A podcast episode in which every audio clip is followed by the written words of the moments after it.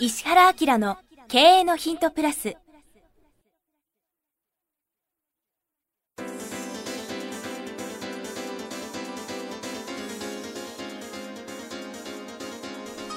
ポッドキャスト石原明の経営のヒントプラスは勝てるビジネスモデルや売れる仕組みの作り方。経営者や起業家が持っておくべき能力とその磨き方。リーダーの育成や強い組織の作り方などについて経営コンサルタントの石原明がリスナーの皆様からのご質問に直接お答えする形でお伝えしていく番組です。企業を継続発展させるためのノウハウを提供する日本経営教育研究所がお届けいたします。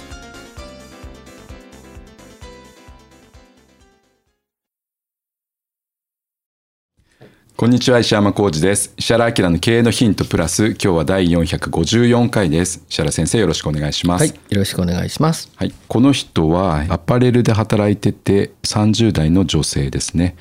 きっかけは紹介されたということで元同僚からお勧めされましたということですね、石原先生石山さんはじめまして4年ほど前から。最近ちゃんと石山さんってくね。もうこれだけで僕ポイント高いですからね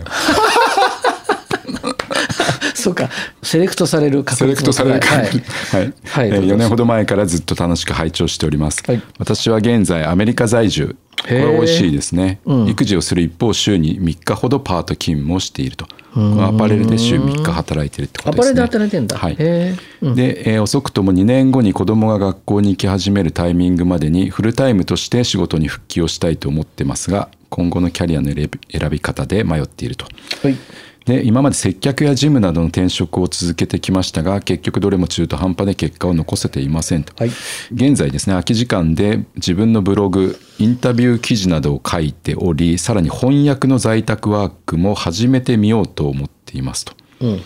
でフルタイムを始めるまでの間のつもりって書いてますね、うん。ただフリーランスの翻訳家としても成功できたら最高ですと、えー再就職する際には生涯のキャリアとして方向を定め最終的にはその業種で年収1000万以上を稼ぐほどの実力をつけたいと。ただどこの分野に進むべきかが答えが出ませんと。好きなことを選ぶのが一番だとは思いますが好きで仕事にできることを見極めるのは苦労し10年以上も過ぎているとなるほどね。稼ぐ力をつけ好きなことに思う存分お金を使える自分になるのが近道のような気がしていますと。で最終的にこの30代主婦がキャリアを再スタートする際の仕事選びの注意点などアドバイスいただけたらとても嬉しいですというなんでこんな前向きなのこの人？いやと思わない？ですね。まあここにまず質問してくること自体がもう前向きなんで。だっていくら稼ぎたいって数字も明確にするって相当はいじゃない、ですね。あとやるだけですね。だよね、はい。これ旦那さんも大変だねこういう奥さん。やる気だから。まあアメリカに行くレベルの旦那さんだからっていうことですよね。多分そうだろうな。そういうことですね。まあ自分自体ついてっててアメリカで働けるレベルの旦那さんなんでそっちは相当子供も楽しいだろうねレベルだと思います。はい。なるほどな、これまあ僕が思ったのはやっぱりアメリカ在住を生かさなきゃいけないっていうこと。まあ英語がどの程度できるのかが分かんないんで、それによって違うっていう答えを出しましたね。はい、で？でこの金額だとやっぱりコンサルでしょうっていうのが結論として出ました。あー1000万稼ぐんだった1000ね。万稼ぐで、えっと LINE とかそういうので今別に普通にタダで会話はできるじゃないですか。で、僕はこれ考えたのはアメリカ人のそういうなんか有名なコンテンツをやってる人と組んでそれを日本に投げるだけっていう。まんまそのスキルを借りるっていう、まあ、それが何なのかはちょっと考えつかなかったんですけど、なるほどね。英語の障壁があって向こうは日本人のマーケットなんか何も考えてないところをこの間だけ入って私があなたのコンテンツ伝えて翻訳して伝えるからってこんだけちょうだいって半分ちょうだいみたいなことでこっちに広げていく。で名前が通ってれば通ってるほどいいんですけど、まあ、そういうふうに考えましたね。だから、えー、と参入障壁がなるべく高くてその人一人がっつり抑えられるような何かのモデルああ確かにそうになるかもね。ですね。でまあアパレルやってて某有名ブランドなんでなんかそういう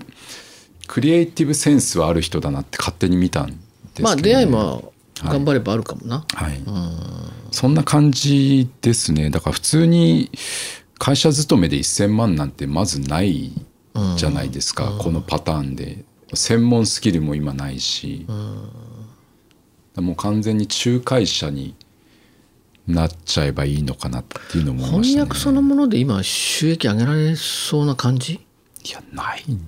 世の中的にってことですか？そうそうそう。いやないですよね。だってそのうちこれピッて、ね、AI とかもいっぱい来るもんな、はい、この間そういえば面白かったけど、はい、そういうことも考えて仕事の選択しないといけないんだけどさ、えーうん。はい、この間医療系の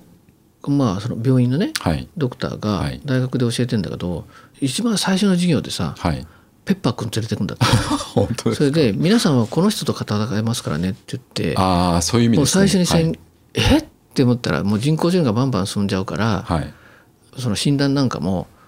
AI がバンバンしてくるから、ねはい、だからそういうことを想定しながら自分がどういう医者になるか考えるって言うんだってみんなショック受けるって。うんえちょっと待ってって大学入ってさ、はい、これから医者だと思ったらライバルは人間じゃなくてそう人工知能だっていうさおかしい話してたけど、うん、そうですよね。でもそういうのもあるからね。ありますよね、うん、そこに取られちゃったら翻訳で行くのかな。翻訳じゃいかないからやっぱり何かの自分がコンテンツ持ってない人のパターンってよくあるじゃないですか、まあ、先生は自分がコンテンツだからなかなか思いつかないと思うんですけど 世の中の人大丈夫、はい、世の中の人ってコンテンツがない人だらけなんで、うん、そうするとコンテンツがある人と組むしかないっていうのがあそういうこと、ね、そういう意味です。あのだから先生は自分で発想できてビジネス作れて自分自身が情報発信者ってコンテンツじゃないですか、うん。うん、そうじゃない人いっぱいいるんで、はい、さっき午前中のさ、はい、打ち合わせで、はい、あるこう話してたんだけど、はい、やばいのできるよ。もう本当に、はい、いやこれどうなんだろうっていうビジネスが。言わないパターンのやつですか？言えないパターン。もうねこれだけ言って中身を言わないに入ってきたよ収録に、はい、いや世の中何でもできるね、うん、っていう感じがするけど、だからまあか彼女はさ、はい、やっぱりそういう意味では今の自分の目線から選べる仕事ばっかり考えちゃう、はい、まあ、どうしてもしょうがないよね。だからしょうがないです、ね、もっとたくさんの仕事見た方がいいんだけどさ、はい、たくさんの仕事が見れる方法があるんだよね。はい、なんとでも実はうちの会社でインキュベーションさせた会社があって、はい、これちょっと放送で言っちゃうけど「今クリエ」って会社が、はい、今クリエ今クリエ、今をクリエイトするか、はい、なんか分かんないけどその会社の鈴木慎吾っていうのがいるんだけど、彼はうちの社員1号目でさ。ですよね。はい。うん、でもともとすごい面白かったのが友達4人で会社作ってね、はい、であとの3人それこそリクルートとかのあのバリバリ営業でえーはい、で彼らは営業で生きていきたいと思ったんで、はい、中小企業の営業支援の会社を作ってね、で彼らが、まあ、中小企業ってなかなか営業できないんで、えー、彼らが商品とかサービスを売ってあげるみたいな。でところがこう売って歩くと必ず資料欲しいとかさ、問い合わせてくるから、鈴木慎吾が4人のうち一番営業できなかったんで、はい、お前バックヤードなって言われて、えー、役員でそのバックヤードを担当したんだけどさ、はい、営業って波があるじゃない、えー、ところがそのバックヤードの仕事って、はい、営業の契約が切れてもずっと継続しちゃうので、うん、結局どうなっちゃったかっていうとさ、慎吾君のとこだけが収益化しちゃったんで、えーでそうすると売り上げが逆転しちゃったんで、はい、彼は楽しくないんで、はい、1人辞め2人辞め3人辞め、はい、全部を新国の会社になったんで、うちのプラットフォームでもう一回インキュベーションするっていう話をしてさ、えー、でこれがねなかなか面白いのに彼は、人間の成長は、たくさんのことをさせることだって、まあ言ったことあるよね。あります。これ面白いんだけど、一個の仕事をやってもそんな成長しないけど、あれもこれもこっちもあっちも、しかもチームとかも入ってあれやるともう異常成長するんで、彼はそのねバックヤードの仕事を実は在宅にして、そのチームでやるパターンですよね。そうそうそう、はい、それは何かっていうとこんなことできてますっていうのと、こんなことやりたいですっていうのをリストにして、会社から来た仕事を今クリエが受ける、これがそのクラウドワークスっていうのはね一人が受けるから、ね。はい、企業も大した仕事出せないんだよ。えー、から責任が個人にいっちゃうから怖いよね、はい、ところが企業と企業が受けるからビジネスの情報っていうかね仕事の情報が今くりの中に入るじゃん。うんはい、でそんでチーム制にして先輩後輩その仕事超新人っていうのを混ぜていくんで、ね、えー、はい、でこいつ今世界ネットワークしてるのよ。あそうなんですね。そうそう。朝から晩までできる。なるほど。うん、でそうするとね今ちょっと会社が変わっちゃって、えー、企業軍対今クリエみたいなそれぐらいこっちは強くなりそうで。はい。うん、女の子たちがさ今働き方改革もあって、えー、残業もできないし土日もできないでしょ、はい、それよりも彼女たちはこの時間これこの時間これ、この時間これ、この時間これっつって豊かになっちゃうんで、はい、二度と戻んないみたいな、結構な年収を上げてる人いましたよね。だから800万だからそうでそれが例えばそのタイムラグで仕事できるし、えー、英語も通訳できますとかって言うんだったら、はい。その今くりに登録して、はい、そのパターンもありますよね。要するにいろんな仕事をやってみて、えー、はい、あスキルも上がるしそうそう面白い仕事っていうのがなんか分かんない、はい、結局さ、はい、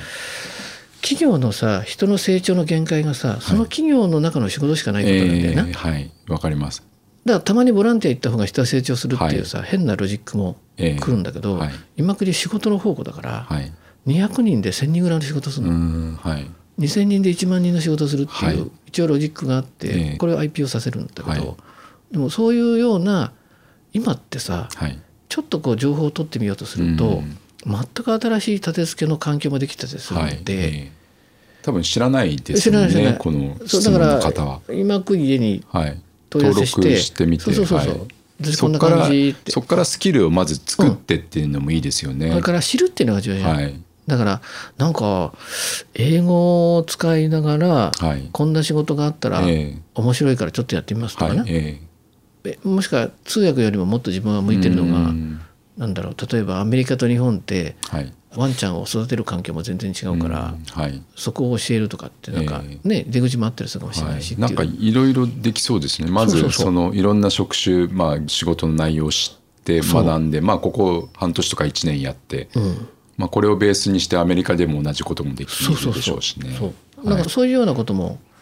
今できる環境になってるんで、ね、ちょっとこれはおすすめで。ですね。そういえば今回ほらプレミアムでさ、はい、オールドビジネスニュービジネス、はい、ニューニュービジネスっていう話をしたけどそうですね、はい、この今くりなんかも超ニューニュービジネスなんで、ね、本当そうですよね、はい、うん、だから知らないことには発想もないんじゃない、ええ、だから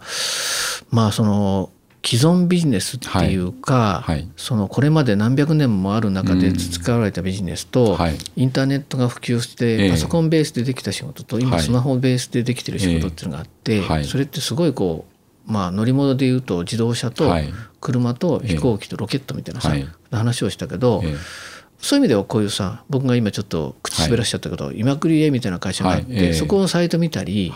何が起きてるかみたいなことを見ると呆然とするもんね。そうですね。そのいろんな仕事がたくさんある会社を除けるっていう環境に入ると一気に加速しますよね。産休した人がさ、成長しちゃうの？はい、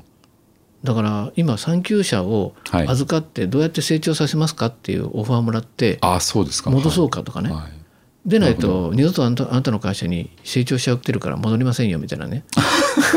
それぐらいのことまで今くりできるかもって今考えてるんだけど、はい、うんだからぜひ、ね、ぜひプレミアム。プレミアムを続けて読んでもらうと面白いかもしれない、ね、今回の内容かなりすごかったと僕は前半はついてこれない人がいたかもしれないね、はい、思考の穴に落ちて、はい、どっちに向かって考えを進めていいか分かんないみたいな感じになるかもしれないけど、はい。うん、ぜひ、はい、プレミアムも。いや聞いてもらうと楽しいですね。ありがとう、はいえー、石原明の経営のヒントプラス、えー、今日は第454回でした。石原先生ありがとうございました、はい、ありがとうございました。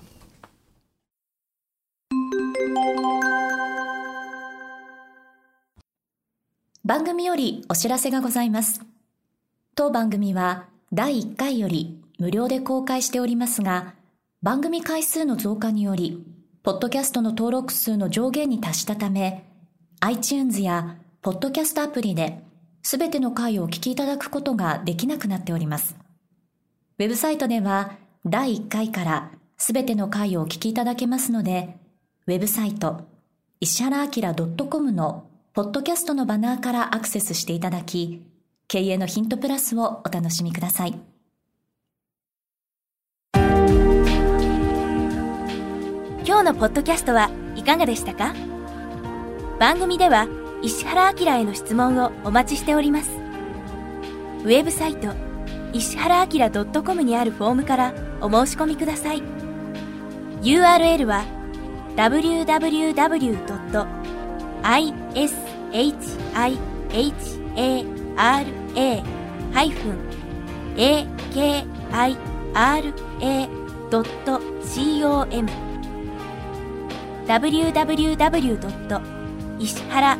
石原 -akira.com です。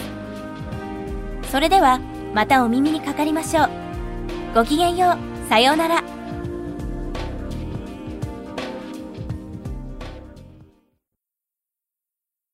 この番組は、